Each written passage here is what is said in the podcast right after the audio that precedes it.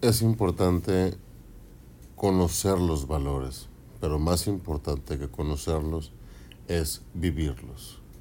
De ahí nace esta sección de valores a virtudes, en donde eh, se pretende abordar de manera breve un valor y tratar de transportarlo a una virtud. En esta ocasión vamos a, tocar el valor de la paciencia, terminando eh, como virtud con el hecho de ser pacientes. ¿Qué es la paciencia? Es eh, la actitud que lleva al ser humano a poder aguantar y poder soportar ciertas complicaciones, ciertas dificultades y ciertos contratiempos este, con una buena actitud y con la finalidad de conseguir algún bien. La palabra paciencia eh, tiene su origen en el latín, en la palabra pati, que significa sufrir. Este, de ahí que al momento de introducir esta palabra al castellano, este, la paciencia se denomine por su origen de la palabra que significa sufrimiento, que a las personas enfermas se les llame pacientes, es decir, el paciente es el que sufre.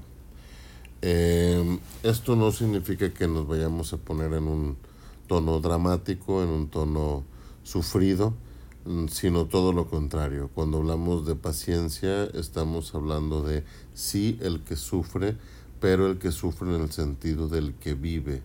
Cuando sufrimos algo no necesariamente tiene que tener una connotación negativa, simplemente es el hecho de haber vivido algo.